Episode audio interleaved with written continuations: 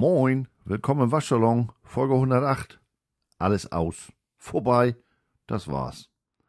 Last Christmas hat seine Ukulele eingepackt und wird uns erst wieder im August bei 28 Grad beim ersten Dominosteinekauf im Supermarkt begegnen. Sprich, das ganze Weihnachtstülüt ist durch. Auch wenn einige jetzt noch ihre Weihnachtsbäume bis zum Inti-Raimi-Fest stehen lassen.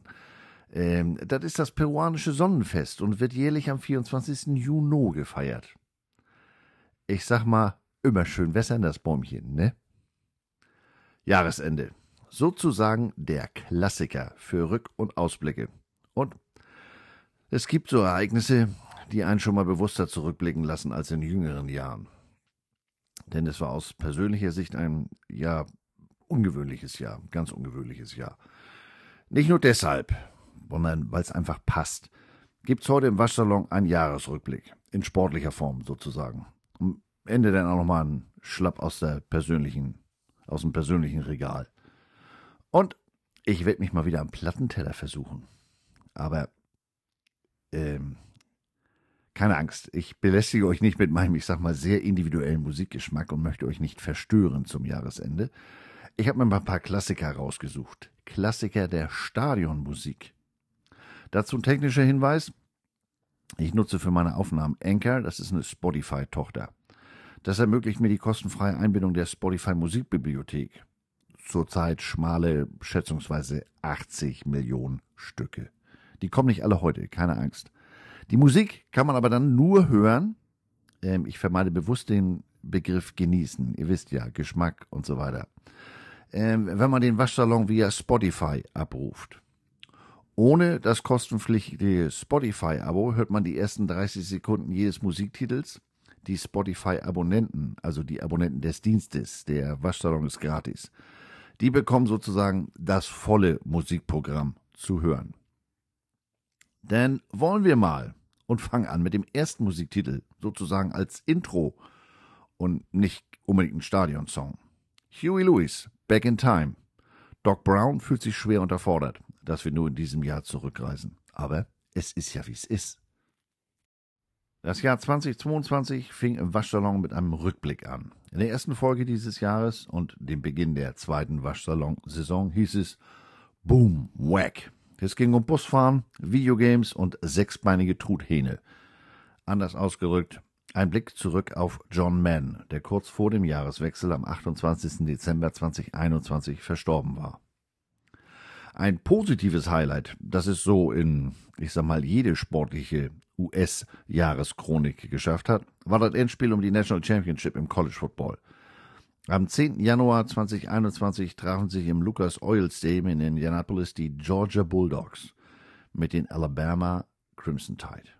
Die Bulldogs schwangen sich zu Roll Tide auf ihre Surfbretter, Surfbretter und ähm, Alabama konnte mangels ähm, genügend Hundefutter sozusagen nur vom Strand aus zusehen, als sie mit 33-18 überraschend deutlich unterlagen. Der Januar ist auch immer der Zeitpunkt der NFL Playoffs. Aber in diesem Jahr wurde erstmals eine Regular Season mit 17 Spielen ausgetragen. Bis dahin waren es 16. Sodass die reguläre Saison äh, erst am 9. Januar mit dem 18. Spieltag endete. Und da muss ich mich auch gleich mal konkur äh, ähm, konkurrieren. Moin, korrigieren. Nicht in diesem Jahr erstmals eine Regular Season 17 spielen, sondern 2021 natürlich. Aber deswegen dauert es in diesem Jahr länger. Damit der geneigte Zuschauer sich aber nicht allein vom Playoff-Rennen unterhalten fühlt und sich auch der letzte Neujahrs-Hangover verflüchtigt, gab sich ein einzelner Spieler am 2. Januar 22 ganz besondere Mühe in der Kategorie. Ist das Kunst oder kann der weg? Vorhang auf für den Freund der tiefgekühlten Füße und ausrangierten Helmmodelle. Antonio Brown, Wide Receiver in Diensten der Tampa Bay Bucks. Seine Verwirrtheit hatte im Spiel gegen die New York Jets, bei denen übrigens ein gewisser Zach Wilson noch der Starting Quarterback war, bis zum dritten Viertel drei Passfänge für 26 Yard. Man weiß es bis heute nicht so ganz genau, aber der kleine Tony wollte offenbar aus dem Bucks Bällebad abgeholt werden. Da ihn aber in Gotham City keiner erhörte, nahm er die Sache selbst in die Hand. Brown entledigte sich seines Helmes, Shoulderpads und Jerseys. Immerhin in der Teamzone, nicht auf dem Spielfeld. Zuzutrauen wäre es ihm ja. Damit aber nicht genug. Sein Unterhemd beengte ihn offenbar zusätzlich. Das musste auch unbedingt runter. Und so stand das verwirrte Tonylein dann plötzlich im leicht maikühlen New Yorker Januar oben ohne da. Den deutlichen Temperaturabfall verspürte selbst Brownie dann auch umgehend, weshalb er in Richtung des Bucks Lockerrooms joggte. Mitten durch die Endzone, wo er sich noch einmal dem erstaunten Publikum zuwandte, mit seinem Shirt wedelte, das äh, Peace-Zeichen machte, das verschwitzte Hemd dann ins Publikum warf, schönen Dank, wer will denn sowas, und von der NFL-Bühne verschwand. Sein damaliger Headcoach Bruce Arians äußerte sich in der anschließenden Pressekonferenz nach dem Spiel nur ganz kurz dazu. Der sprach nicht mal den Namen des Strippers aus. Er ist kein Bug mehr. Das ist das Ende der Geschichte. Lass uns über die Jungs sprechen, die heute tatsächlich gespielt und gewonnen haben. Kann man mal so machen. Passend zu diesem Hohlkörper ist äh, der nächste Song sozusagen ein No-Brainer. ja, Wortspiel. Na na, hey hey, kiss him goodbye. Und zwar in der Originalversion von der Gruppe Steam aus 1969. Nicht das Remake von Bananarama von 1983. Der Song wurde 1977 ein Stadionklassiker, als der Organist der Baseballer der Chicago White Sox es während der Saison spielte. Seitdem ist es sozusagen die Verabschiedung eines Spielers oder gegnerischen Teams, wenn diese denn verloren haben. Es wurde übrigens auch bei den Amtseinführungen der US-Präsidenten 2009 und 2017 vorgetragen. Für den jeweils abgetretenen Präsidenten George W. Bush bzw. Barack Obama. Hätten Sie es gewusst? Ich nee. Nächste Goodbye. Am 27. Januar 22 trat Big Ben Roethlisberger von der Bühne des aktiven Footballs ab und in den Ruhestand. Roethlisberger war von 2004 bis 2022 der Quarterback der Pittsburgh Steelers und konnte in dieser Zeit unter anderem zweimal den Super Bowl in die Stahlstadt holen. 13. Februar 22. Da trafen im SoFi Stadium im Inglewood, California, im Super Bowl 56 die Cincinnati Bengals und Los Angeles Rams aufeinander. Vor Saisonbeginn hatte die versammelte Fachwelt den Bengals kaum Chancen auf den Einzug in den Super Bowl eingeräumt. Die hatten in der Vorsaison in 16 Spielen elf Niederlagen, ein Unentschieden und nur viermal gewonnen. 2019 hatten sie sogar nur zwei Siege und 14 Niederlagen, die schlechteste Bilanz der ganzen Liga. Der 2019 eingestellte Head Coach Zach Taylor hatte damit von seinen ersten 32 Spielen mit Cincinnati 25 verloren. Doch in der Draft 2020 holte man sich von LSU Quarterback Joe Burrow der nach einer durch einen Kreuzbandriss verkürzten Rookie-Saison 2020 überraschend stark auf das Spielfeld zurückkehrte. Es hat auch geholfen, dass die Bengals in der Draft 2021 in der ersten Runde Wide Receiver Jamar Chase holen konnten. Der hatte bereits am College mit Burrow zusammen für die LSU Tigers erfolgreich gespielt. Chase wurde 2021 einer der besten Passempfänger der Saison und stellte neue Rekorde für die meisten erzielten Yards Raumgewinn sowohl in der Regular Season als auch in den Playoffs für einen Wide Receiver in seinem ersten NFL-Jahr auf. Alter, was eine Statistikbezeichnung. Zudem konnte man sich in der Defense neben mehreren Ergänzungs- und Stammspielern mit Defensive End Trey Hendrickson verstärken. Der konnte mit 14 Sacks den fünftbesten Wert in der Liga verzeichnen. Und in der fünften Runde des Drafts 2021, mit freundlichen Grüßen nach Kiel an meinen Kumpel Ole, ähm, wählte man den Kicker Evan McPherson aus und der konnte im Laufe der Saison und Playoffs mehrere siegbringende Field Goals erzielen. Auf der anderen Seite des Balls standen die Rams, die bis 2015 übrigens noch in St. Louis residierten. Die waren in der Offseason auf Shoppingtour gegangen, aber mal so richtig. Von den Detroit Lions holte man sich Quarterback Matthew Stafford.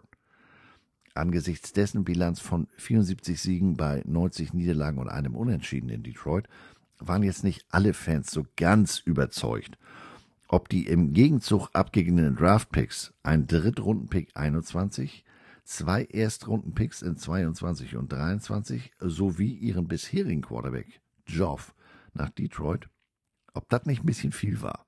Aber Matty sollte nicht allein im Einkaufskorb bleiben. Cornerback Rain, Jalen Ramsey von den Jacksonville Jaguars, Running Back Sony Michel von den New York Patriots, ja, New York, New England Patriots, nicht so schnell. Sowie vor allem Edge Rusher Von Miller von den Denver Broncos kam auch noch dazu. Mit Aaron Donald hatten die Rams ja schon seit einigen Jahren einen der besten Defensive-Spieler der Liga. Einer der wenigen weiteren Schlüsselspieler, die die Rams selbst in der Draft gewählt hatten, war Wide Receiver Cooper Cup. Und der schoss 2021 mal alle Vögel ab. Der hatte die bis dahin mit Abstand beste Saison seiner Karriere und die Liga führte er in gefangenen Pässen, erzielten Yards, Raumgewinn und gefangenen Touchdowns an, womit er erst als vierter Spieler der NFL-Geschichte die sogenannte Triple Crown gewann. Coop zur Seite standen mit dem langjährigen Bengals-Spieler Andrew Whitworth der erfahrenste Offensive Lineman der Liga. Und Wide Receiver Odell Beckham Jr. hatte mit tatkräftiger Unterstützung durch seinen Vater die Hundefutternnäpfe des Dog Pounds in Cleveland hinter sich gelassen. Für die Playoffs konnte man zudem Safety Eric Weddle aus dem Ruhestand zurückholen. Die waren also im Football-Sprech loaded. Alle Zeichen standen auf Super Bowl, und zwar Super Bowl Sieg. Derart getuned musste der Ram die gesammelten PS nur auf die Straße bringen. Ja, ich wollte euch auch zum Jahresende nicht mit kruden Wortspielen verschonen.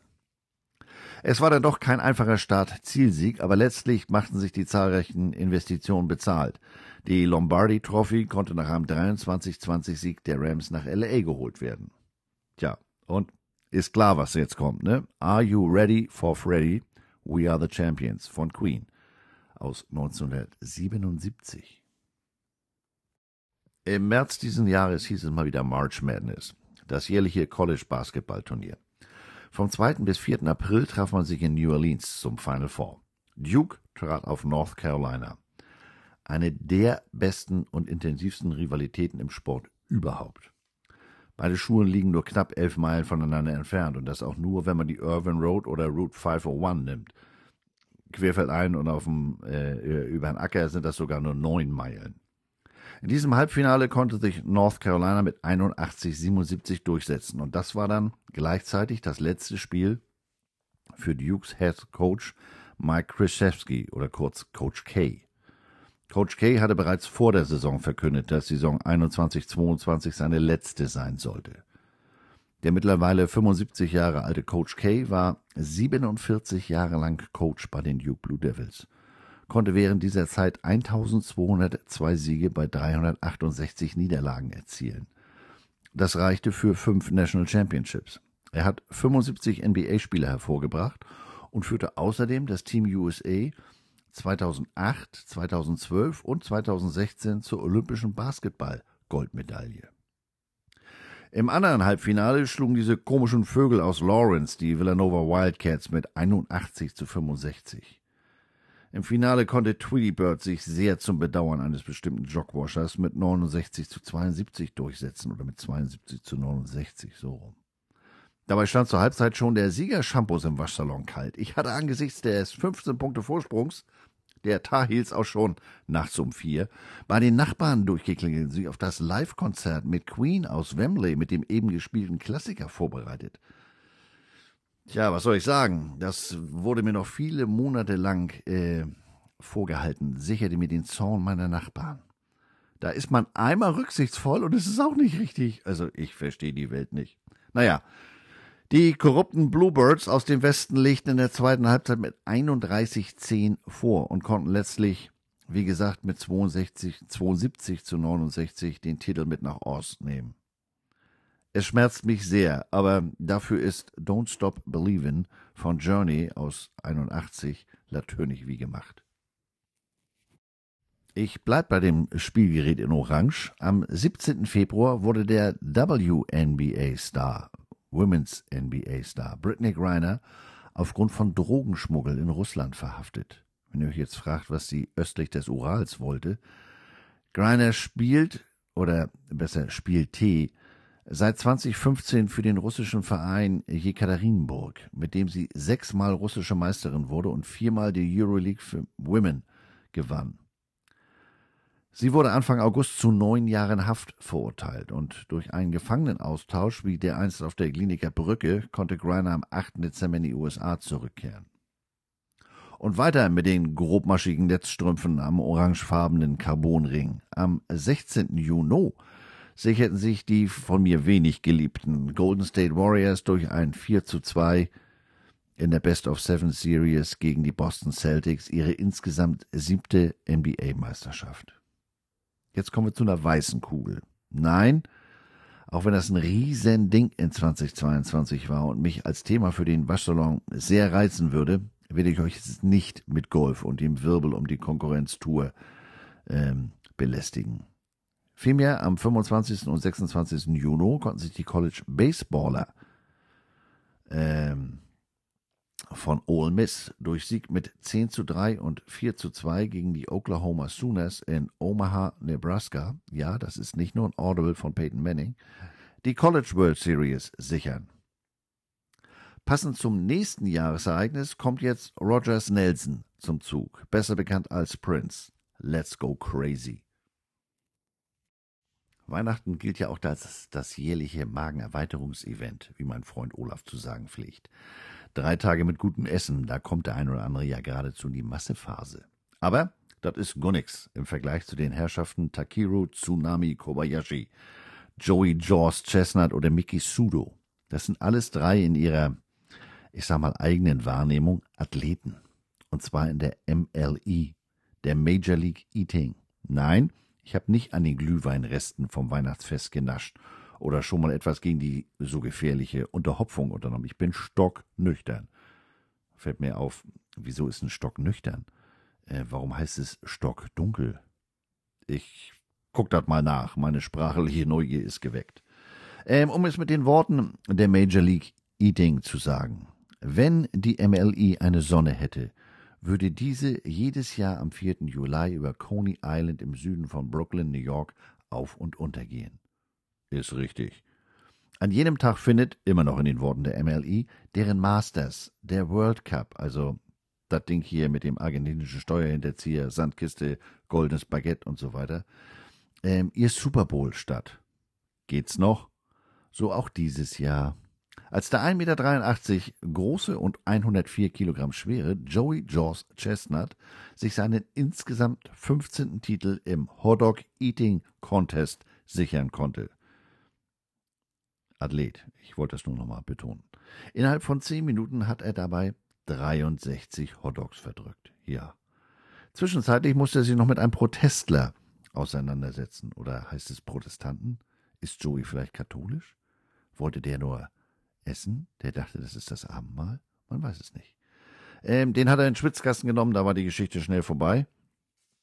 Und ähm, Schlimmer geht ja immer. Im letzten Jahr hatte eben dieser Jaws im gleichen Zeitraum noch 76 Hotdogs verdrückt. Und das haben über 1,3 Millionen Fernsehzuschauer live im Fernsehen verfolgt. Hotdogs, 76, 10 Minuten, 1,3 Millionen Fernsehzuschauer. Ist klar. Bei den Damen konnte sich übrigens Mickey Sudo mit 40 Hotdogs den Titel sichern. Ich habe hier noch Kekse. Möchte einer? Am 31. Juli verstirbt im Alter von 88 Jahren die Boston Celtics-Legende Bill Russell. Russell war unter anderem elfmal NBA-Champion, von 58 bis 66 achtmal in Folge. Er war fünfmal NBA-MVP und zwölfmal NBA All-Star. Elf Tage nach seinem Tod erklärt NBA-Commissioner Adam Silver, dass Russells Jersey Nummer 6 bei keinem der 30 NBA-Teams mehr vergeben wird. Etwas, was es so zuvor noch nie in der NBA gegeben hatte oder in anderen Sportarten. Lediglich im Baseball. Da gibt es sowas ähnliches. Da hat man 1997 die Nummer 42 von Jackie Robinson für die gesamte Liga retired. Der August war jetzt so ein bisschen mau an sportlichen Highlights, also die sportlichen Highlights oder Sportarten, die mich interessieren. Da fallen ja solche Sachen wie Fußball, Tennis, Autorennen, allesamt hinten rüber. Also das nutze ich maximal als natürliche Einschlafhilfe. Deshalb fällt mir da eigentlich nur Field of Dreams ein. Field of Dreams ist ursprünglich ein Spielfilm von 1989 mit Kevin Costner in der Hauptrolle. Costner spielt in dem Film Ray Kinsella, ein Maisfarmer in Iowa, der mit seiner Frau Annie und seiner kleinen Tochter Karin, äh, wie gesagt, in Iowa lebt. Sein Leben verläuft unspektakulär. Bis er eines Tages eine leise, mystische Stimme hört. Nein, es ist kein Vietnam-Drama. Costner leidet nicht unter posttraumatischen Belastungsstörungen. Die Stimme sagt ihm, build it and they will come. Frei übersetzt, wenn du es baust, werden sie kommen. Ray ist zunächst verwirrt, doch dann beginnt er den Traum zu verwirklichen, obwohl er den selbst noch nicht so wirklich versteht. Er pflügt den Mais kurz vor der Ernte unter, allein schon, und baut ein Baseballfeld mit Tribüne und Flutlicht. Dadurch erschafft er einen magischen Ort, an dem die Träume Wirklichkeit werden. Längst verstorbene Baseballstars kommen aus dem Rest des Maisfeldes und trainieren auf Rays Spielfeld. Darunter auch Spieler, ähm, aus der World Series 1919, die in einen Bestechungsskandal verwickelt waren, dem sogenannten Black Sox-Skandal. Das ist übrigens auch ein Film mit Charlie Sheen, Eight Men Out. Die Spieler, darunter der legendäre Schules Joe Jackson, wurden daraufhin gesperrt. Diese Bestechungsgeschichte gilt bis heute als einer der schlimmsten Sportskandale der Vereinigten Staaten und passend dazu Film und Spruch Build it and they will come gehören mittlerweile fest zum amerikanischen Kulturgut. Und weil das so ist, findet seit 2021 während der regulären Saison der Major League Baseball ein sogenanntes Field of Dreams Spiel statt. Und zwar in Dyersville, Iowa. Das ist ganz in der Nähe der Filmdreharbeiten von damals. Das äh, Design des Spielfeldes, Stadion wäre jetzt ein bisschen dick, äh, lehnt sich an an das des Comiskey Park. Das war von 1910 bis 1990 die Heimat der Chicago White Sox. Und auch die jeweiligen Teams, das sind jedes Jahr andere, spielen dazu in historischen Uniformen. Am 1. August diesen Jahres spielten die Cincinnati Reds gegen die Chicago Cubs. Die Uniformen der Reds sind im Stil oder waren im Stil der Uniform der World Series 1919 gehalten und die Cubs trugen eine Uniform aus den frühen Jahren des letzten Jahrhunderts, also so um und bei 1900. Sportlich war die Begegnung, ich sag mal, eher vernachlässigenswert. Aber das Paket aus Uniform, Ballpark, Bezug zu besagten Film, die haben die Begegnung äh, ganz schnell zu einem beliebten Event und regelrechten Highlight im Rahmen der immerhin 162 Spiele dauernden Regular Season der MLB werden lassen. Oder, wie die Amerikaner sagen, it's a tradition. Genau, nach zwei Spielen ist es eine Tradition, wusste ich. Äh, nein, ich habe den Musikpart nicht vergessen. Baseball. Da fallen mir spontan gleich zwei Songs ein. Wild Thing von Tone Lock, bekannt durch Ricky Wild Thing Warren, dem Pitcher der Cleveland Indians im Film Major League, auf Deutsch die Indianer von Cleveland. Und dann natürlich Enter Sandman von Metallica. Das war die Walk-in-Musik des Hall of Fame Pitchers Mariano Rivera. Dem geneigten College Football Zuschauer ist der Song natürlich auch als absolut episches Intro bei Virginia Tech bekannt. Ich drück mal auf Play, ne? Wir bleiben beim Diamond, sprich Baseball. Am 23. September löste Albert Pujols von den St. Louis Cardinals das Ticket zum Club 700. 700 Career Home Runs. Das war in der Geschichte der Major League Baseball zuvor nur den Legenden Babe Ruth, Hank Aaron und Barry Bonds gelungen. Pujols beendete 2022 auch seine aktive Karriere, die er 2001 bei den Cardinals begonnen hatte. Karrierebilanz 703 Home Runs, 3384 Hits bei einem Betting Average von 296 und 2218 RBIs. Pujols gewann unter anderem 2006 und 2011 die World Series mit den Cardinals. Ich war in beiden Jahren äh, zu dem Zeitpunkt in St. Louis da brannte die Luft. Das ist echt eine Baseballstadt. Und Pujols wird sich mit Sicherheit äh, in der Hall of Fame wiederfinden. Im September traten mit Serena Williams und Roger Federer zwei Goats des ehemals weißen Sports, also Tennis, in den Ruhestand. Ähm, ich habe das nicht mehr so auf dem Zettel. Ich bin in Sachen Tennis bei McEnroe, Borg und dem Erdbeerblonden aus Leimen stehen geblieben. Ähm, will das nicht weiter thematisieren, aber was die da heute teilweise anhaben, oh, hauer, hauer, hauer, ha. September. Das ist für den geneigten Waschsalonhörer der Beginn der fünften und schönsten Jahreszeit. The Boys are back in town. Thin Lizzy. Ab geht er. Wie das so ist zu Beginn einer jeden Saison, da kann sich noch jedes der 32 NFL-Teams Hoffnung auf den Gewinn der Lombardi Trophy machen. Ähnliches gilt, wenn auch mit Abstrichen, bis zum ersten Kickoff im College Football und dem dazugehörigen Gewinn der National Championship. Ja, und äh, ich habe zwar gerade Musik gespielt, aber da fällt mir gleich wieder der nächste Titel ein. I got a feeling that tonight's gonna be a good night. Auf dem digitalen Plattenteller liegen die Black Eyed Peas Musik-App. Wie vor jeder NFL-Saison äh, gab es auch vor dieser Saison 2022 2023 wieder einige Fragezeichen bzw. Schlagzeilen, was die kommende Saison denn bringen würde. Und da das ein Rückblick ist, möchte ich an dieser Stelle wirklich nur die damaligen Headlines nennen. Auf die Antworten, auf die Details gehe ich dann im Stile eines Monday Morning Quarterback. Am Montag schreibe ich dir das perfekte Playbook, frag mich bitte nicht am Samstag, in meine NFL Season Review ein. Mit weitem Abstand dominierten äh, die Headlines die hier im Waschsalon ausführlich begleitete Geschichte um den größten Abnehmer von Massageöl östlich des Rio Pecos. Rio Pecos, genau. Der Fluss, in dem Old Shatterhand gegen Winnetous Vater in Chuchuna um sein Leben kämpfen musste.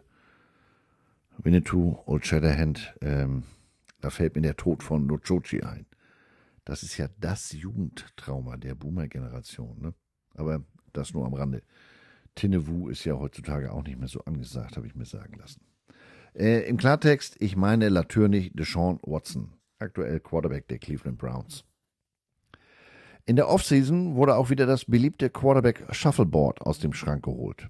Matt Ryan ging von den Atlanta Falcons zu den Indianapolis Colts. Carson Wentz von eben diesen Colts zu den Washington Commanders und natürlich der Trade von Russell Wilson von Seattle zu den Denver Broncos. Das allein ist ja schon eine abendfüllende Geschichte geworden. Ähm, aber weiter, was macht, eine weitere Frage was, war, was macht der herrenlose, ehemalige Best Dog Clevelands, Baker Mayfield? wird Rookie-Quarterback Kenny Pickett den bisherigen Starter Mitchell Trubisky als Steelers-Quarterback ablösen können. Und wo wir schon mal den Quarterbacks sind, unerledigte Vertragsverhandlungen in Arizona und Baltimore. Wie wird sich das auf die Saison auswirken? Was werden die 49ers mit ihren beiden Quarterbacks Trey Lance und Jimmy Garoppolo machen? Was wird die Saison 2022 für den Quarterback aller Quarterbacks bringen, also den Ziegenpeter? setzt er nochmal alle Segel seines Piratenschiffes und nimmt erneut Kurs auf den Super Bowl oder muss er sich mit Fock bzw. Genua begnügen, das sind beides Vorsegel, und in den Abendhimmel seiner Karriere absegeln. Was bringt die Saison 2022 für die liebsten Ziele der Quarterbacks, die Wide Receiver? Da warnt die Adams, dem war es auf Dauer zu dörflich in Green Bay. Und wenn ich mir den Quarterback von den Jungs so ansehe, das scheint da ja nicht mal einen Friseur zu geben. Und kalt war es auch noch in der grünen Bucht, deswegen ging der in die Wüste nach Las Vegas. Die Frage war, was macht Roadrunner Tyreek Hill mit seinem neuen Best Friend Forever, Tua Tagliaviola? Ähm, ich glaube übrigens, dass das hawaiianisch ist für Tim Thibault, wenn ich mir die Leistung der letzten Wochen so angucke. Was heißt der Abgang dieser Ziele für die abgebenden Teams in Green Bay und Kansas City? Kommt der langhaarige Zottel aus der grünen Bucht und Obi-Wan Mahomi auch ohne ihre Lieblingsziele aus? Wird Odell Beckham Jr. rechtzeitig fit für die 2022-Saison und wohin wird er gehen? Können und wollen die 49ers Debo Samuel halten? Mittlerweile kennen wir zumindest teilweise die Antworten auf diese Fragen, aber wie gesagt, ausführlich kommt das dann im Februar hier im Waschsalon. Nächster Punkt.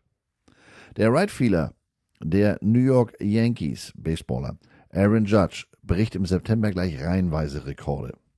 Am 20. September stellt er den Rekord von Babe Ruth aus dem Jahr 1927 mit seinem 60. Home Run äh, der Saison ein.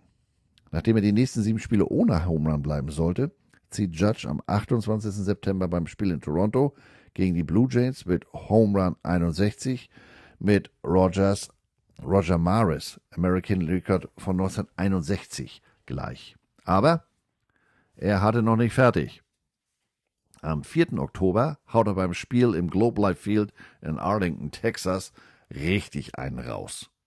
Nachdem ihn die Pitcher die letzten Tage nur Strikes serviert hatten, machte der Pitcher der Texans oder der Texas Rangers so rum, Tim Boko, einen Fehler. Und den nutzte Judge gnadenlos aus. Home Run Nummer 62, der American League Single Season Record von Roger Maris aus auch wieder dem Jahr 61, damit nur noch der zweitbeste Wert.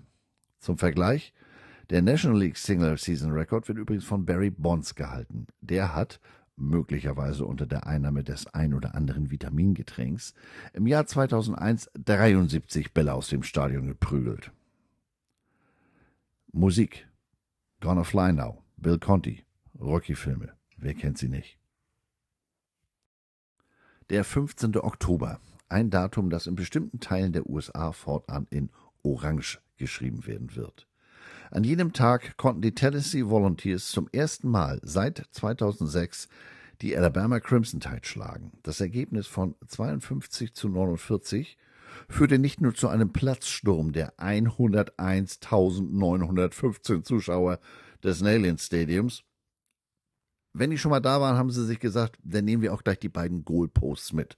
Und was macht man mit so einem Goalpost? Genau, man versenkt sie im Tennessee Rivers. Nicht Rivers, nicht, hat nichts mit dem Quarterback zu tun. Tennessee River.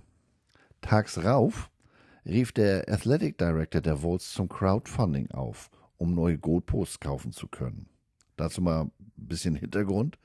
Das notleidende Footballprogramm der Vols hatte im durch Covid ungewöhnlichen Jahr 2021 Betriebseinnahmen von 132,9 Millionen.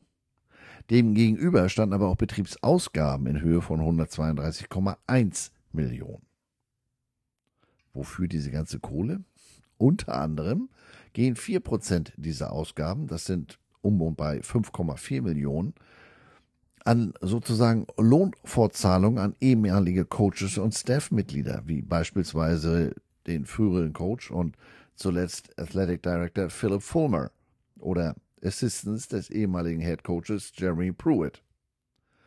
Und der derzeitige Head Coach Josh Heupel hat am 16. September nach nur einem Jahr als Head Coach nicht nur eine Vertragsverlängerung bis 2028 bekommen, damit war auch eine Gehaltserhöhung von einer Million Dollar jährlich verbunden.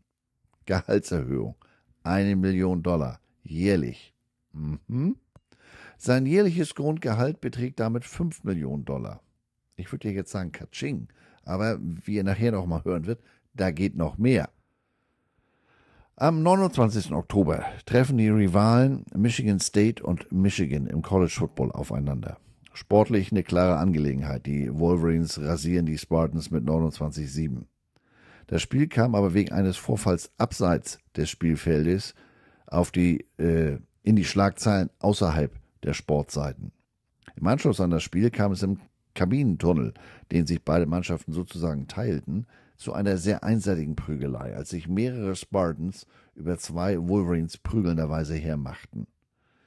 Was die versammelten Blitzbirnen nicht bedacht haben, äh, in jedem Tunnel gibt es Kameras. Ihre Aktionen wurden also ganz genau festgehalten. In der Folge wurden acht Spieler der Spartans suspendiert und sieben von ihnen erhielten zudem Anklagen wegen Körperverletzung. Und die Big Ten verhängte eine Geldstrafe von 100.000 Dollar gegen die Universität. Derart inspiriert meinten die Eishockeyspieler der Spartans am 10.12. die 2 zu 1 Niederlage gegen eben jenige Michigan Wolverines mit einer Beteiligung, nein, mit einer Prügelei unter Beteiligung aller Spieler beenden zu müssen. Immerhin fand diesmal die ganze Keilerei nicht feige und äh, äh in Überzahl Absatz abseits des eigentlichen Geschehens statt, äh, sondern mitten auf dem Spielfeld. Und im Hockey hauen die sich ja öfter mal auf den Mund. Ne? Die Houston Astros gewinnen am 5. November die World Series 2022. 4 zu 2 Siege gegen die Philadelphia Phillies im Best of Seven Finale. Es war der zweite Titel für die Astros nach 2017, diesmal ohne Klopfen. Ihr Manager, sprich Coach, Dusty Baker, wurde im Alter von 73 Jahren der älteste Manager, Schrägstrich Head Coach, der einen Titel in einem der Major American Sports gewinnen konnte. Und dann gab es für viele NFL-Fans das Highlight des Jahres. Am 14. November wurde das erste Regular Season Game der NFL auf deutschem Boden ausgetragen. In der Münchner Allianz Arena konnten sich die Tampa Bay Bucks mit 21-16 gegen Seattle durchsetzen, auch wenn es bös rutschig war. Für die rund 70.000 Plätze im Stadion gab es insgesamt drei Millionen Interessenten. Laut NFL-Pressemitteilung waren es am Ende 69.811 Zuschauer in der offiziell ausverkauften Arena. Auch bei den Einschaltquoten wurde laut einer NFL-Pressemitteilung äh, nationale und internationale TV-Rekorde gebrochen. Beim übertragenen Sender Pro7 schalteten 2,7 Millionen Zuschauer ein. Eine Zahl, die bislang nur von den letzten drei Super Bowls übertroffen worden war. Auch beim Streamingdienst DAZN lockte die Partie so viele Zuschauer an wie sonst nur der Super Bowl. In den USA schalteten beim NFL Network insgesamt 5,8 Millionen Zuschauer ein. Und ähm, die Zuschauer, die das Spiel außerhalb des NFL Network, lokal in Tampa und Seattle, ähm, over the air im TV sehen konnten, die sind dabei noch nicht mal berücksichtigt.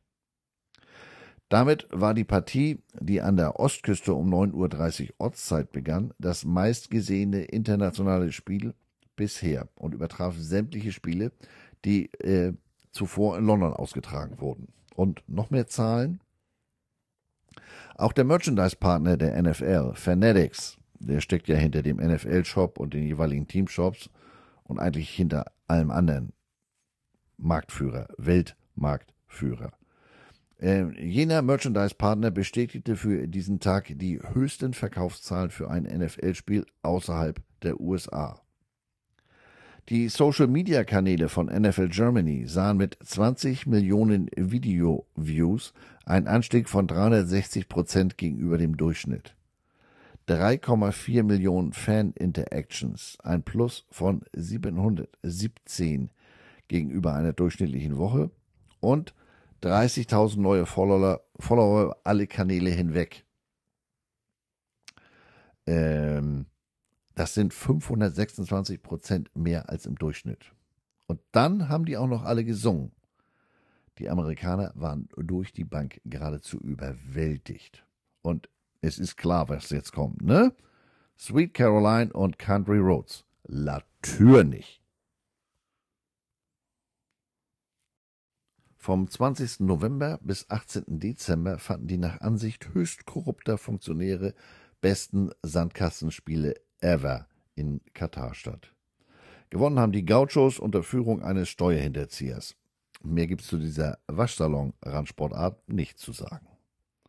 Für mich interessanter und bemerkenswerter dagegen schon der 26. November, als The Ohio State University schon zum zweiten Mal in Folge vom Erzrivalen Michigan ganz schön auf den Mund bekommen hat hieß es im letzten Jahr in Ann Arbor, Michigan, schon 43-27 für die Jungs vom Coach mit der scharfen Bügelfalte in der Hose, konnten im diesjährigen Aufeinandertreffen zwei bis dahin ungeschlagene Teams, die Wolverines mit 45-23, das erste Mal seit 2000 in Columbus, Ohio, gewinnen. Ohio State verpasste damit das Big Ten Championship Game.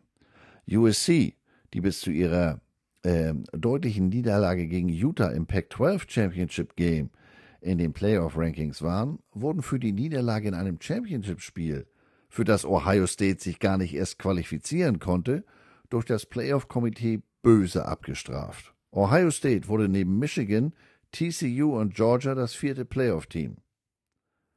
Ich weiß, das ist ja nicht immer alles rational, ich, ich betone das ja immer selber, aber das ist mir absolut unverständlich, wie man die dafür äh, bestrafen kann. Und das gießt reichlich Öl ins Feuer meiner bestehenden Ohio State Abneigung.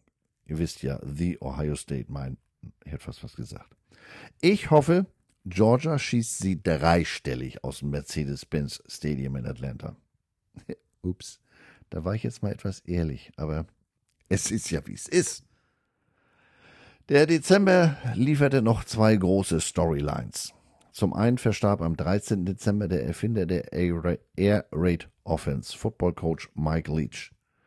Leach war nicht nur ein innovativer, sondern mit seinem erfolgreich abgeschlossenen Jurastudium, Flipflops an den Füßen und immer einem historischen Zitat auf den Lippen auch sonst ein ganz ungewöhnlicher Coach. Und deshalb wird es auch einen ausführlicheren Rückblick auf sein Leben demnächst hier im Waschsalon geben. Man soll so einen Rückblick ja möglichst positiv beenden. Das kann ich bieten, das kann ich leisten, und zwar mit der Wandlung des Mr. Irrelevant zum plötzlichen Mr. Relevant. Nach der Verletzung von Jimmy Garoppolo standen die 49ers plötzlich nur noch mit dem allerletzten Pick aus der Draft 22 auf der Quarterback-Position da. Dieser allerletzte Draft-Pick wird in den USA Mr. Irrelevant, Mr. Irrelevant genannt, weil er in der Regel keine wirkliche Relevanz erlangen kann. Besagter Quarterback heißt Brock Purdy, kommt von Ohio State, aber dem hat man das offenbar nicht erklärt. Er musste für den verletzten Garoppolo im Spiel gegen Miami schon ran und konnte die äh, 49ers zum Sieg führen, aber in seinem ersten NFL-Start führte er die 49ers zu einer regelrechten 35-7 Reibe gegen niemand anderen als den Ziegenpeter und die Tampa Bay Bucks. Purdy war erst drei Monate alt, als der Ziegenpeter im Jahr 2000 als 199. Spieler gedraft wurde. So mal für einen Altersunterschied. Ähm, Purdy zeigt, wie gesagt, kaum Nerven. Das ist für einen Rookie und insbesondere äh, mit diesem, ich sag mal, Stellenwert außergewöhnlich. Und nach dem Sieg gegen Tampa folgten dann Siege gegen Seattle und Washington. Die 49ers stehen bereits als NFC West Champion fest. Mal sehen, was da noch geht. So, so viel zum Sportrückblick 2022.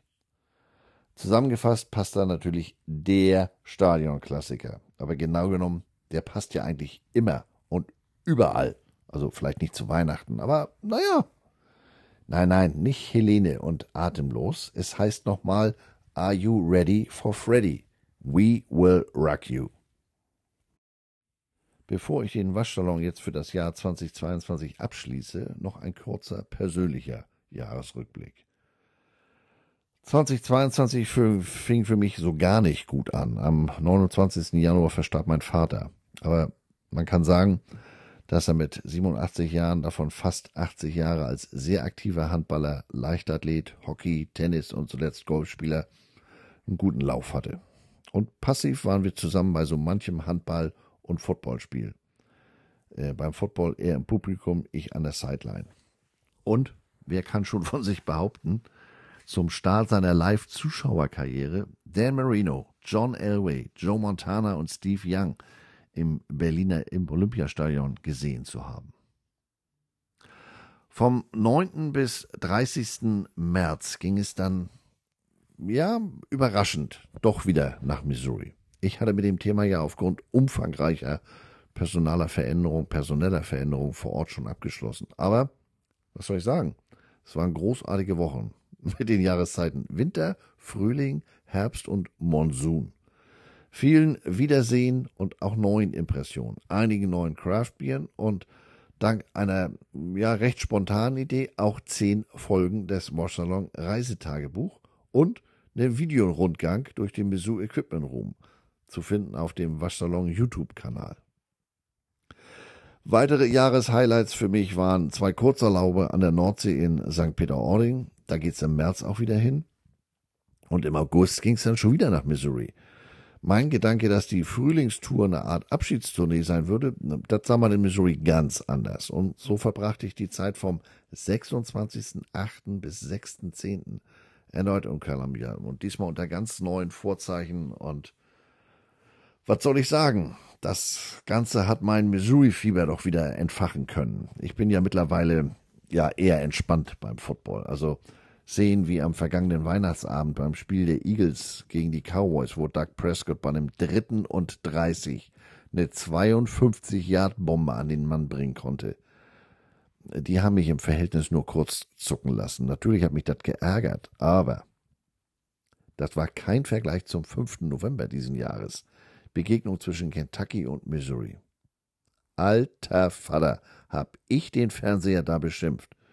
Missouri hat wirklich schlecht gespielt. Die wirkten schlecht vorbereitet. Und dazu dann noch die Meldung vom selben Tag, dass Head Coach Drinkwitz, den ich menschlich wenig schätze, nicht nur eine Vertragsverlängerung bis 2027 bekommen hat, der hat auch noch eine kontinuierliche Gehaltserhöhung bekommen. Die lässt ihn momentan 6 Millionen Dollar im Jahr verdienen. Wir erinnern uns, Tennessee, Josh Heupel, 5 Millionen. Zuvor hatte Drinkwitz 4 Millionen im Jahr gekriegt. Ich weiß gar nicht, womit die das rechtfertigen. Aber damit nicht genug. Das Gehalt steigert sich nach der Saison 2024 auf 6,25 Millionen und jährlich um weitere 250.000 bis 2027. Da hat er ein Jahresgehalt von 7 Millionen Dollar. 6 zu 6. Auch im Bowl gespielt wie eine Karre Mist. Mhm. Sollte Misu Coach Drinkwitz sozusagen grundlos, wie es im Vertragsdeutsch handelt, heißt, vor Vertragsende entlassen, stehen ihm 75 Prozent der bis zum eigentlich vereinbarten Vertragsende noch offenen Gehaltsänderungen zu. Gehaltszahlung. Kannst du dir nicht ausdenken. Naja. Ähm, besagtes Kentucky-Missouri-Spiel, ich muss gestehen, ich habe mich lange nicht, noch tagelang nach einem Footballspiel mit so schlechter Laune herumplagen müssen. Naja, aber es zeigt ja immerhin, dass ich mich wieder etwas mehr dafür interessiere. Das hat man vielleicht auch schon im vergangenen Herbst während meines Aufenthaltes gemerkt. Gab ja immerhin 15 weitere Folgen des Waschsalon Reisetagebuchs. Mal sehen, ob und was in 2023 in Sachen Misu so geht. Ähm, es folgt ein weiterer thematischer Musik-No-Brainer, nämlich der Song, der in Mizzou in dieser Saison im Practice immer vor der Teamphase gespielt wurde. Ja, im Practice läuft Musik. Eye of the Tiger, Survivor. Ansonsten musste ich feststellen, dass die ja, Corona-Jahre auch bei mir Wirkung zeigen. Meine Toleranz und Geduld sind deutlich weniger groß als in der Vergangenheit. Mein Bullshit-Meter schlägt deutlich schneller an. Die letzten Jahre haben mich und meine Frau nur noch enger zusammengebracht. Wir genügen uns im Zweifel, haben wir festgestellt. Man sagt ja leicht mal, take no shit from no one. Aber wir leben das sozusagen. Das Leben ist eine Zweibahnstraße. Mit Geisternfahrern kann ich nichts anfangen. Wer immer nur Energie zieht, der wird entsorgt. Das sorgt im Umfeld dann schon mal für Überraschung, aber es ist ja wie es ist. Im Zweifel ist mir das Hemd dichter als die Hose. Zum Abschluss noch ein paar Waschsalonzahlen. Die erste Folge gab es am 24.03.2021. Das sollte dann bis zum 13. Juni, nee, 13. Januar äh, 2022 dauern, bis ich auf insgesamt 10.000 Abrufe kam. Für die nächsten 10.000 Abrufe brauchte ich dann nur 218 Tage. Schon am 18. August waren es 20.000 Abrufe. Und weitere 106 Tage später habe ich die 30.000 voll machen können. Die heutige Folge nicht mitgerechnet, habe ich im 2022 insgesamt 3895 Minuten, das sind knapp 65 Stunden, an Waschsalon-Content produziert. Oder man kann auch sagen, so lange habe ich gesabbelt. Gastauftritte bei der Footballerei und bei der Pille für den Mann haben der Verbreitung und Bekanntheit des Waschsalons zweifellos geholfen. Denn an meinen Social-Media-Kanälen kann es nicht liegen. Da bin ich bei Instagram mit beiden Accounts, also Waschsalon und meinem persönlichen, bei 956 Followern. Echt, nichts gekauft, keine, keine russischen Bots und so weiter. Bei Twitter sind es insgesamt äh, bei beiden Kanälen 431. Bei Facebook lohnt sich das gar nicht erst zusammenzuzählen. Also in Sachen Selbstmarketing ist da durchaus noch Luft nach oben. Für dahingehende Tipps und Strategien bin ich immer dankbar. Dankbar ist auch mein nächstes Stichwort. Ich bin euch da draußen sehr dankbar. Das Ganze hatte eigentlich mal als Versuchsballon angefangen, mit dem eher zeitlosen Ansatz meiner Folgen. Also wenig tagesaktuelles, dazu eher noch Rand- oder Hintergrundthemen. Hätte ich nicht gedacht, dass ich mal auf einen Zuschauerschnitt von momentan 320 pro Folge komme. Das ist natürlich ein Mückenpups im Vergleich zu den großen Podcasts im Bereich äh, American Football. Aber ich habe keinen Grund zur Klage. Mal sehen, ob bzw. was da noch so geht und passiert im kommenden Jahr. Am 3. Februar bin ich beim Tourneefinale der Pille für den Mann als Live-Podcast zu Gast. Das könnte entweder nochmal für einen Schub an neuen Hörern sorgen oder Ähm, ich muss danach nach Bora Bora umsiedeln. Wir werden es erleben. Für 23 habe ich aber schon einige Ideen für weitere Folgen. Ich glaube, das wird nicht langweilig und bei dem einen oder anderen Themen, Thema kann ich euch vielleicht sogar überraschen. Damit verbunden auch die Bitte, mir auch weiterhin Fragen rund um Football, Ausrüstung oder Merchandise zu stellen. Dank eurer Fragen ist schon so manche Folge entstanden. Und damit meine ich jetzt nicht nur die Mailback-Folgen. Wie gesagt, ich bin jedem einzelnen Hörer dankbar, aber ein besonderer Dank geht noch an Erik T. aus O bei S. Dieser Tage ganz besonders. Der hat momentan, wie ich heute Morgen erst äh, auf Twitter gelesen habe, äh, Stress. Von an dieser Stelle alles Gute. Daumen sind gedrückt. Äh, ein weiterer besonderer Dank geht an Hansbert aus Köln und an Thomas Neudecker mit den Herzo Rhinos. Ähm, Erik durfte ich dieses Jahr schon mehrfach treffen. Der war auch einer der ursprünglich treibenden Kräfte, dass ich mich überhaupt alleine ans Mikro gesetzt habe. Hansbert aus Köln hat mich im Laufe des Jahres nicht nur digital oft und reichlich beschenkt. Thomas und die Rhinos haben mich unmittelbar vor Weihnachten mit einem Paket voller Bier einer lokalen Brauerei sowie weiterem Rhinos-Merch völlig überrascht. Aber wie gesagt, natürlich bin ich jedem Einzelnen von euch dankbar, dass ihr euch Woche für Woche in den Waschsalon begebt. Ich würde mich freuen, wenn ihr auch 2023 weiterhin so zahlreich erscheint. So, nun aber genug gesabbelt für heute und dieses Jahr. Passt weiterhin auf euch auf. Ihr wisst ja, das Kommando Walter Sparbiel kann nicht überall sein. Lasst es für den Rest des Jahres, soweit das möglich ist, ruhig angehen. Silvester geht auch ohne Böller, finden zumindest meine Fellnasen und ich. Aber ich habe sowieso keine Zeit, vor die Tür zu gehen. Am Samstag sind die beiden College Football äh, Playoffs, also die Halbfinalspiele. Was soll ich denn da ballern? als Rausschmeißer mein persönlicher Lieblingssong 2022, auch weil er textlich mein Jahr doch zusammenfasst. Till You Can't von Cody Johnson. Moin, moin.